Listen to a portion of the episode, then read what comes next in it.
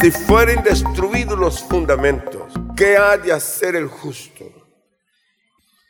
Mire bien, estas amenazas en su contenido están creando una incubadora que va causando grandes transformaciones en la sociedad con una progresiva indiferencia hacia los fundamentos. Es importante tener en cuenta eso, provocando una crisis en la vida conyugal y creando hábitos esclavizantes como vicios, facilismo, sexo, pereza, dependencia, apoderándose de lo ajeno, hábitos que lleva a la persona a apoderarse de lo ajeno. Peleé mucho con este término porque la palabra que me viene es hurto, es robo o otro. Y quería encontrar un sinónimo que me definiera, abarcando el todo. Cuando hablo de vicios, no necesito de pronto especificar uno por uno, ¿verdad? ¿Está claro? ¿Qué vicio es marihuana? ¿Qué vicio es cocaína? ¿Qué vicios también es tabaco? ¿Qué vicios también es licor? Y hay una lista interminable que todo encuadra en un solo y una sola frase que determina vicios. Facilismo otra, otra frase. El facilismo es la búsqueda de, lo, de las cosas en el cual la persona no tiene que poner esfuerzo mayor. Entonces, en el camino del facilismo se hace y deshacen de manera terrible. Sexo, no estoy en contra. Estoy diciendo que hábitos que esclaviza, cuando se sale de su marco, se va para el lado que no es y esclaviza. La pareja tiene la obligación de mantener su unidad de intimidad en este campo correctamente. Y lo que Dios habla del sexo, habla bien. Cuando Dios habla del sexo, dice que fue creado hombre y mujer para que uniéndose forme una sola carne. Y la palabra de Dios es directa, palabras apostólicas, tanto Pedro como Pablo son los que más hablan de la familia, concluyen diciendo, el hombre no se niegue a su mujer, la mujer no se niegue a su hombre, a su hombre. Y luego dice que hay una sola causa para que se separe temporalmente la oración, la búsqueda de Dios, el estar en una vida de consagración, y eso debe hacerlo en acuerdo y una vez dice, vuelva a unirse para que no ostente Satanás. Pero lo que pase de ahí ya corre riesgo y puede desencadenar en hábitos que en el final son supremamente dañinos. Porque con el sexo se mezclan otras cosas. Pereza, el hábito de pereza. Todo se postegra, todo es más tarde, todo es después es no hacerlo, es no, es no, es no emprender, es no construir, es no, es no trabajar, es buscar que otros hagan por él o por ella. Finalmente, dependencias de la familia, del Estado. Eh, eh, hemos visto con asombro por un CISBEN, una persona que tiene un CISBEN, que es un regalo del Estado entre comillas, es un deber del Estado, más que regalo, es un deber dar salud a sus ciudadanos. Pero aquí, en el campo que está regulada las cosas, dice que un CISBEN le da derecho a tener acceso a la, a la salud sin mayor costo. Entonces, si la persona tiene un empleo, pierde el CISBEN. Entonces, la mente humana de los que quieren vivir independencias asocia que si trabaja pierde este regalo, entre comillas, del gobierno y prefiere no trabajar para mantenerse dependiente del CISBEN. Así es. Ahora usted dirá, pastor, ¿cómo sabe usted eso? Lo sé porque aquí llega por filas pidiendo ayuda. Y cuando nosotros ponemos las trabajadoras sociales que los acompañen y los llevamos a busca de empleo, se acabó la cosa. Se acabó porque no quieren trabajar, no quieren compromiso. ¿Por qué no quieren compromiso? Porque quieren vivir siempre bajo la dependencia. Es, una enfermedad. Y luego el otro paso, apoderarse de lo ajeno. Entonces ya está todo lo otro. ¿De qué manera lo haga? No importa. No importa. Es malo. Uno puede apoderarse de, los bienes de otro, del dinero del otro, cuando falsea la pesa. Uno se apodera cuando hace una, una factura y altera el precio. Uno se apodera cuando, cuando estás cobrando a alguien y recibe de más intencionalmente y no devuelve. Hay muchas maneras. Uno se apodera con su lápiz, con su, cuando está haciendo una cuenta. Uno se, hay muchas maneras de robar. Y el que cae ahí, ahí está. Pero hablamos de que el tema va provocando una crisis en la vida conyugal, primero. Y entonces en ese campo tenemos, tenemos el desorden, la pareja no puede soportarse, no se perdona, no se entienden, no dialogan, no hacen acuerdo, no trabaja para, para que la vida de los dos se mantenga y por alguna razón que a veces no amerita una separación, sea temporal o definitiva, y resulta fácilmente haciéndolo. Y luego va creando hábitos, que los que digo que son esclavi.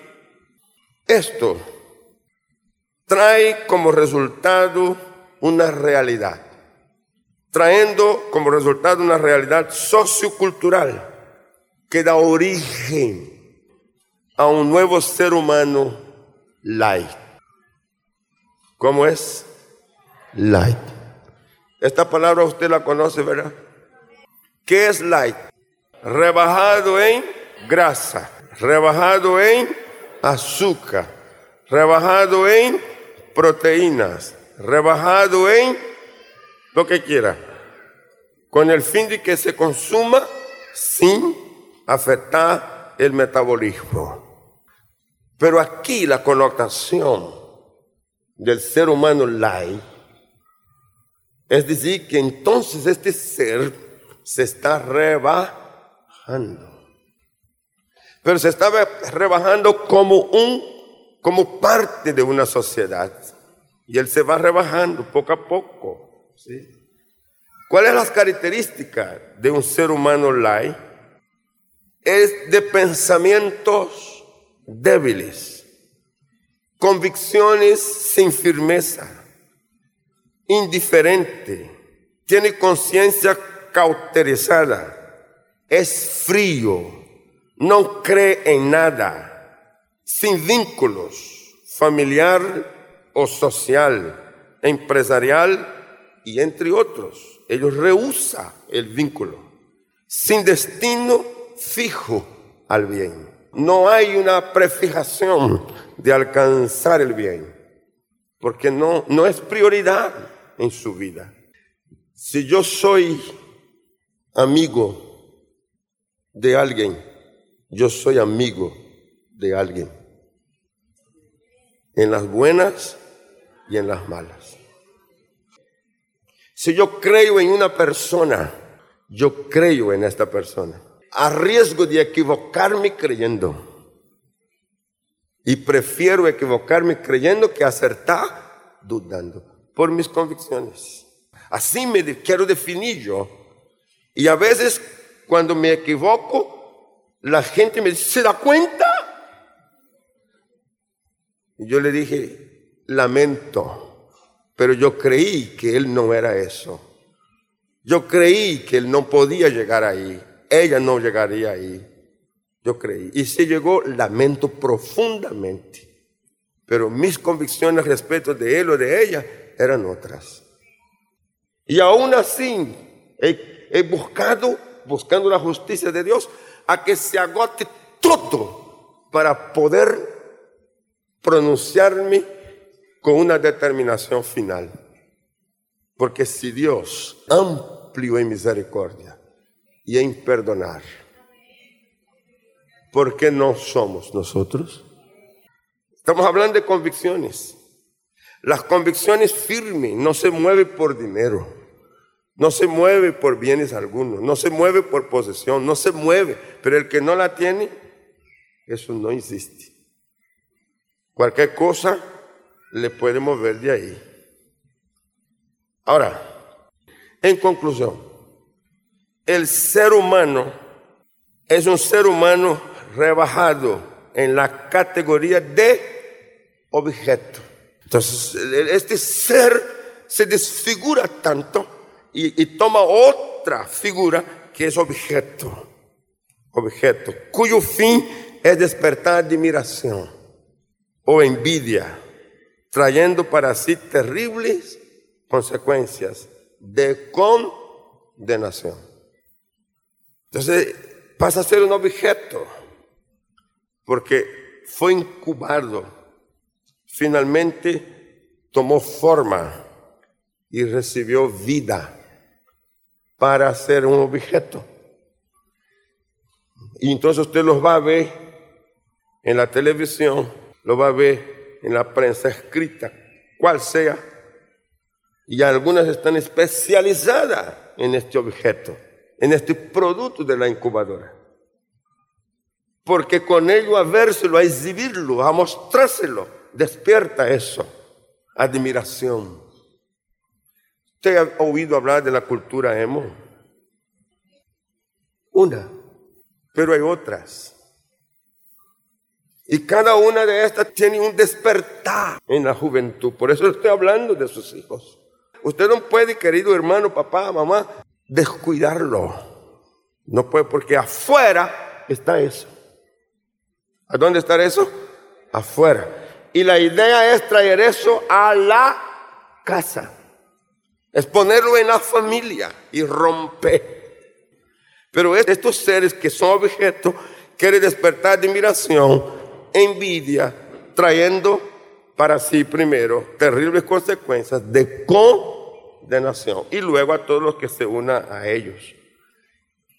Romanos capítulo 1 del versículo 18.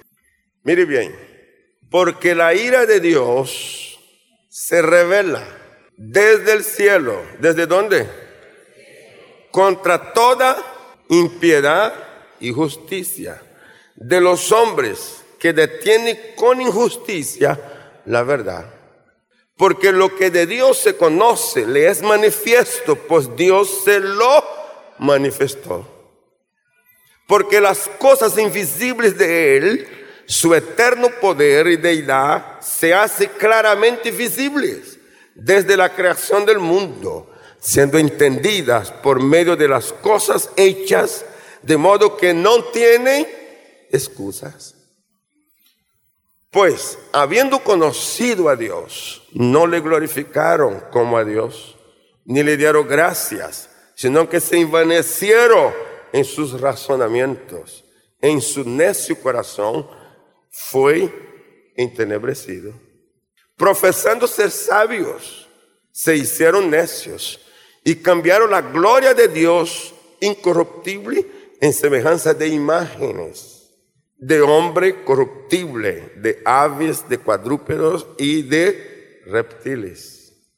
Por lo cual también Dios los entregó a la inmundicia en las concupiscencias de sus corazones, de modo que deshonraron entre sí, óigalo bien, sus propios cuerpos, ya que cambiaron la verdad de Dios por la mentira honrando y dando culto a las criaturas antes que al Creador, el cual es bendito por los siglos.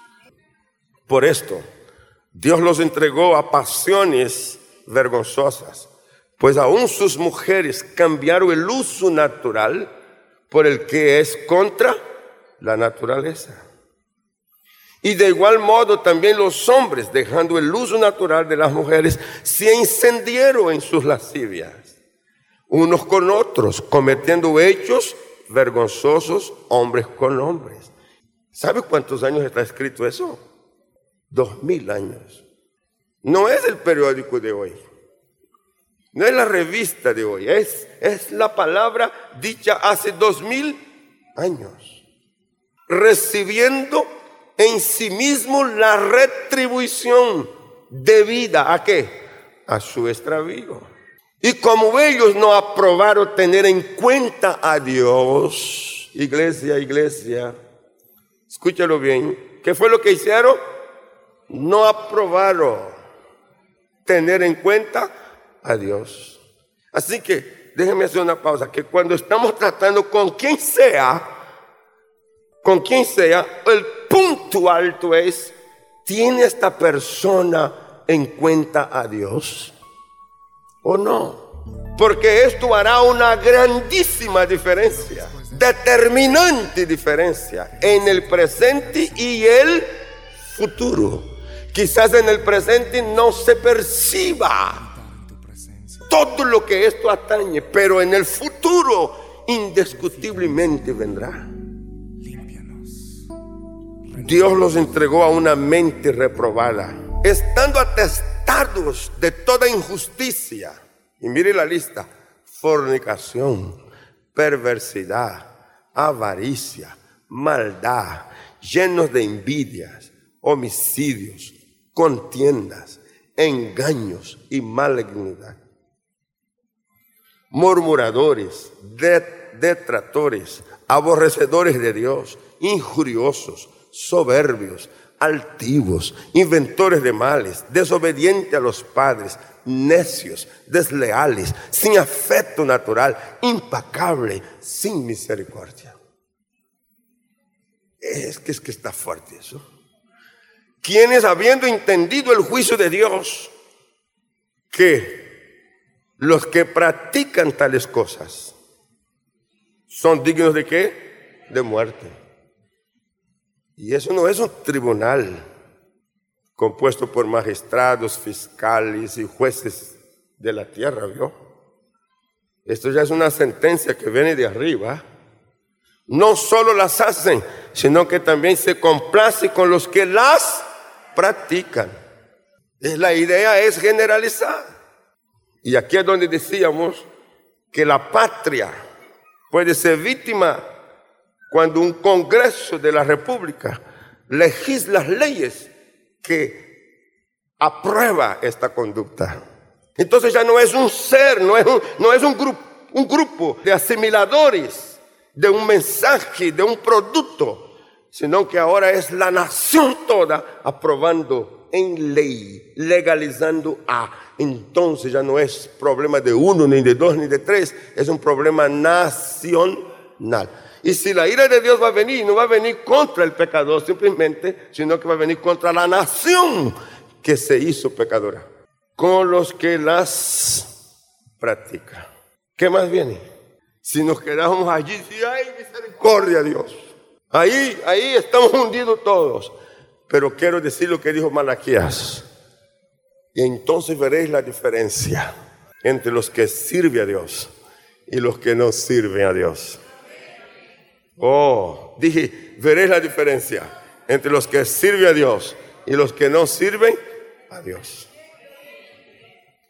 Pero vamos a mirar el plan de Dios. El plan de Dios está fundado sobre principios eternos que nunca se desvanecerán o desaparecerán. Mateo 7, 24. Me encanta. Cualquiera pues que oye estas palabras y las hace, le compararé a un hombre prudente que edificó su casa sobre la roca. A la mujer prudente que edificó su casa sobre la roca. ¿Qué viene? La misión de Jesús en la tierra fue introducir el reino de Dios a la humanidad.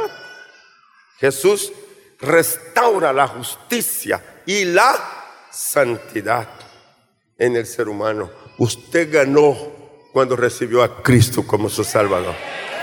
Usted ganó.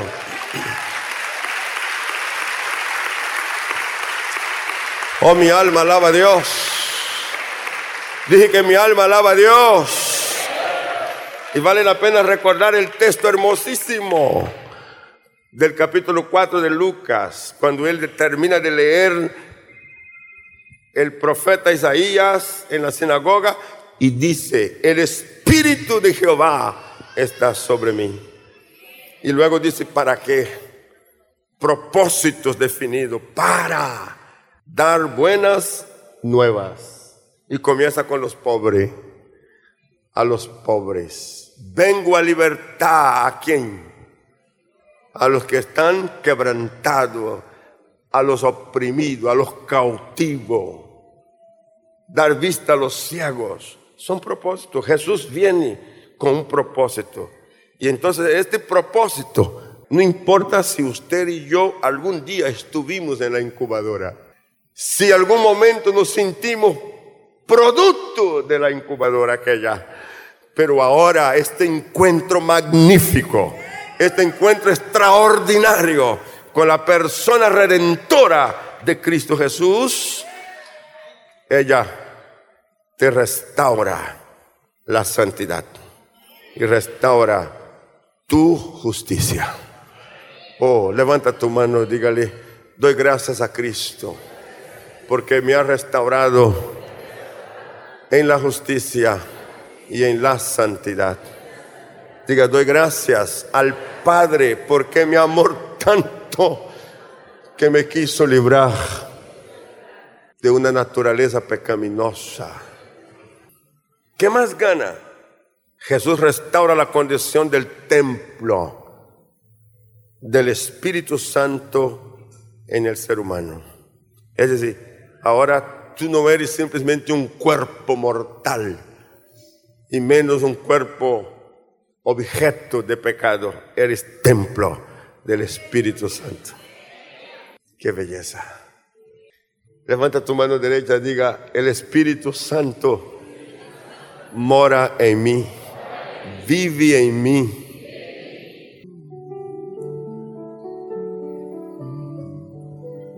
Ven Santo Espíritu, y tomas el control.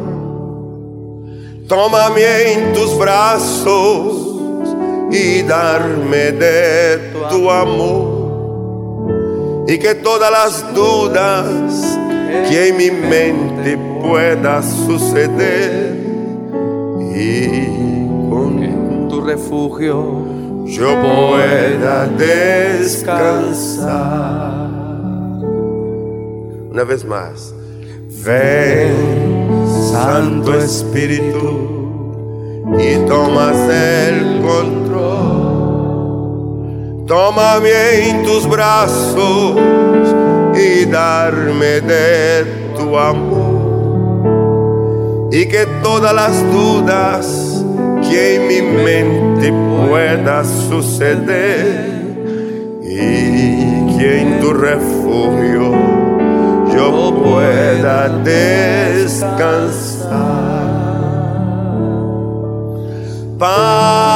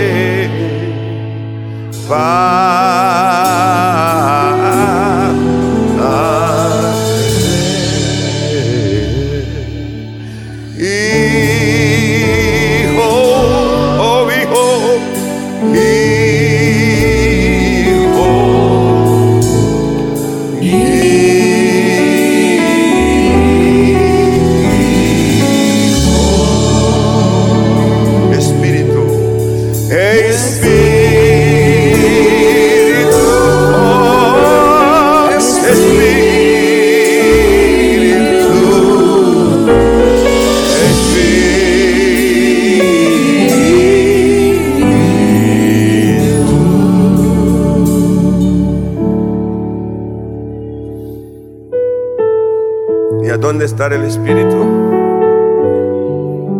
Diga el Espíritu estar en mí. Aleluya.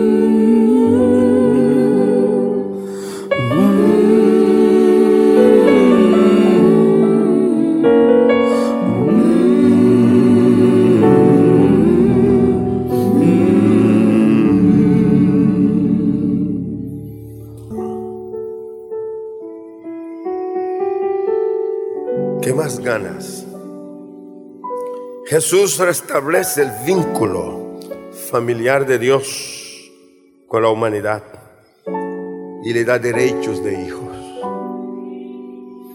Así que no solo eres templo del Espíritu, no solo eres familia de Dios, sino que eres hijo de Dios. ¿Cuánto lo acepta? Diga yo soy hijo de Dios. ¿Qué más ganas? Jesús por su espíritu da poder a que puedas con poder y control a la humanidad convertida sobre las circunstancias para no ser esclavizado por ellas. Oh, eso es un poder sobrenatural que te hace capaz de dominar circunstancias y no ser dominado por ellas. ¿Qué más ganas? Jesús establece un proceso de entrenamiento a la humanidad para el liderazgo completo del reino. Así que ahora estamos metidos en un nuevo proceso. Si allá estamos en la incubadora para ser un objeto, aquí estamos para ser gobernantes. Dije, para ser gobernante. ¿Sí? Y Él quiere que seas un líder completo en el reino. Que tengas poder, que tengas autoridad, que puedas actuar de manera. Jesús restaura el gobierno del reino de Dios sobre la tierra a través de una humanidad convertida. ¿Qué es lo que restaura? Soberanía poder, grandeza y libertad financiera. Mm. ¿Usted lo cree? ¿Usted lo cree? Ahora, mira lo que fue anunciado. ¿Sabe que Dios para hacer las cosas anuncia, revela? Daniel el profeta tuvo una revelación espantosa y luego quedó escrito para nosotros. Daniel capítulo 7, por ejemplo, versículo 13 al 28. Miraba yo en la visión de la noche y aquí con las nubes del cielo venía uno como un hijo de hombre que vino hasta el anciano de días y le hicieron acercarse delante de él. Y le fue dado dominio, gloria, reino para que todos los pueblos, naciones y lenguas le sirvieran. Su dominio es dominio eterno. ¿Cómo es su dominio? Eterno, que nunca pasará. Y su reino uno que no será destruido. Se me turbó el espíritu a mí, Daniel, en medio de mi cuerpo, y las visiones de mi cabeza me asombraron. Me acerqué a uno de los que asistían y le pregunté la verdad acerca de todo esto y me habló y me hizo conocer la interpretación de las cosas. Estas cuatro grandes bestias, ojo con eso, son cuatro reyes que se levantarán en la tierra.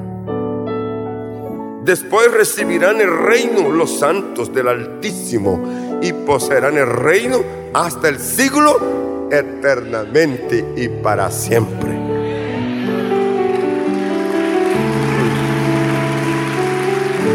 A ver, antes de seguir, déjeme decir porque la, el, el, que está dando la interpretación a Daniel, que es un ser espiritual, está diciendo, va a venir reinos de los cuales tiene características, pero, pero me adelanto a que sepa que cuando esto termine, tú y los tuyos reinarán. Entonces tuve deseo de saber la verdad acerca de la cuarta bestia, que era tan diferente de todas las otras, espantosa en gran manera, que tenía dientes de hierro y uñas de bronce, que devoraba y desmenuzaba las obras hollaba con sus pies. Asimismo, acerca de los diez cuernos que tenía en su cabeza y del otro que le había salido delante, del cual había caído tres. Y este mismo cuerno tenía ojos y boca que hablaba grandes cosas y parecía más grande que sus compañeros. Y veía yo que este cuerno hacía guerra contra quién? Contra los santos y mire, me, preocupa eso. Y los vencía. Mi pregunta entonces es, ¿por qué los vencía? ¿Por qué los vencía? Porque si los santos no responden con, con, con espiritualidad al peligro que está a los fundamentos, también serán vencidos. Hasta que vino el anciano de días, y aquí es la esperanza que a pesar de que haya santos que se debiliten y sean vencidos, aparecerá sí o sí el anciano de días. Y se le dio el juicio a los santos del Altísimo. Y llegó el tiempo y los santos recibieron el reino. Dijo así, la cuarta bestia será un cuarto reino en la tierra, el cual será diferente de todos los otros reinos, y a toda la tierra devorará, trillará y despedazará. Y los diez cuernos significa que de aquel reino se levantará diez reyes, y tras ellos se levantará otro, el cual será diferente de los primeros, y a tres reyes derribarán. Así que es una guerra de poder y hablarán palabras contra quién? El Altísimo. Y a los santos del Altísimo quebrantará. Pensará en cambiar, mire, ¿qué piensa en cambiar? Los tiempos y a la ley. Y será entregados en sus manos hasta tiempo y tiempo y medio tiempo. Pero se sentará el juez y le quitará su dominio para que sea destruido y arruinado. ¿Hasta cuándo? Hasta el fin. Hasta el fin. Y que Él reine y el dominio y la majestad de los reinos debajo de todo el cielo sea dado a quien? Al pueblo de los santos del Altísimo, cuyo reino es reino eterno y todos los dominios le servirán y obedecerán. Mm. He aquí el fin de sus palabras. En cuanto a mí, Daniel, mis pensamientos se turbaron y mi rostro se desmudó, pero guardé el asunto en mi corazón. Y esta palabra quedaron escrita para que yo la dijera hoy. ¿Sabe? Para que yo te dijera que estás destinado a ser rey sacerdote. Dije que estás destinado para que seas rey y sacerdote. ¿Cuánto la gloria a Dios? Ahora mira lo que dice Filipenses, porque esa es una profecía, es un, es un anuncio que estaba siendo dado. Estas figuras de reinos, interprételo que estamos viviendo eso. Estamos viviendo eso. ¿Qué dice las grandes naciones respecto a? ¿Qué dice los que gobiernan con el ateísmo? ¿Qué dice los que gobiernan legalizando leyes como estas que acabamos de hablar, que, donde está incluido ese tipo de, de, de seres que son productos de esta incubadora, esta humanidad light. ¿Qué dice? Ellos van a borrar a Dios. Y crea, en el Congreso de la República de Colombia hay propuestas de leyes para impedir que tú y yo hablemos de Dios. Hay propuestas de ley para impedir que dentro de las escuelas, colegios y universidades se presenten temas espirituales en nombre de Dios. Y no es solo Colombia, hay, hay una unidad de criterio en esta dirección que va tomando todas las naciones. Brasil está dentro del Congreso de Brasil un paquete, tengo copias de estas leyes propuestas, donde las cosas tan severas que dice que si alguien discrimina a cualquiera de los laicos, podrá ser culpable y tomar de dos a seis años de cárcel. Que un templo como este, si habla en contra o diga algo, aún leyendo la Biblia, que afecte a ellos, Pueden ser decomisados los equipos. Se ordena que se apague, que se le quite la licencia. Usted no entiende, mi amado hermano, la pretensión que trae. Usted, no tiene idea. Cuando usted ve a la gente salir a la calle con las proclamas, usted creyó que era cositas simples. Pobrecito de ellos. Pobrecito. ¿Sabe? Dice cuernos. Dice bestia. Así lo dice. Se, presenta como humano porque son humanos, pero con espíritu que vio Daniel.